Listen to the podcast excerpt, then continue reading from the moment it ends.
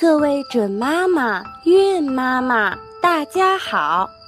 欢迎收听由凉凉工作室制作的有声胎教故事系列，二百八十天，一天一个小故事，收获奇迹宝宝。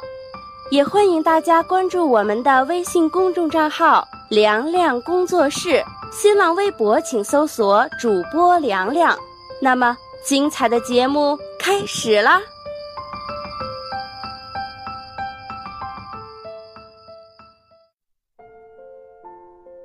去看荷花的小蜗牛。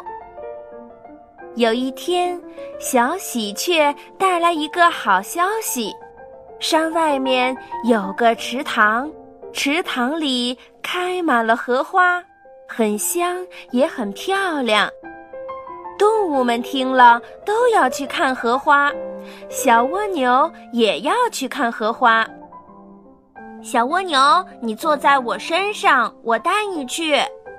小山猫说：“谢谢你，山猫哥哥。”小蜗牛说：“不过我想自己走着去。”好吧，不过你要快点，不然荷花就谢了。说完，小山猫就走了。小蜗牛好像一点儿也不着急。它爬呀爬呀，一天也走不了多远。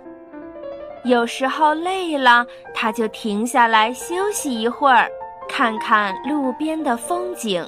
很快，三天过去了。这天下午，小蜗牛又遇见了小山猫。小山猫吃惊地说。啊，小蜗牛，你怎么还在这里呀？我们都已经看完荷花回来了，你这样真是太慢了，你还是别去了。小蜗牛笑着说：“没关系的，就算荷花谢了，我也可以看看池塘呀。”说完，小蜗牛又继续向前爬。也不知过了多久，小蜗牛终于来到了池塘边。哇，池塘里开满了荷花，一朵朵白的、粉红色的荷花，漂亮极了。怎么会这样？我走的这么慢，这些荷花应该都谢了呀。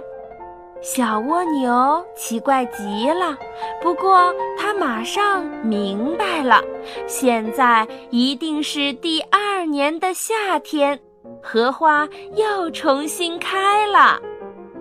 去看荷花的小蜗牛的故事就讲完了，小朋友们，我们明天同一时间再会吧。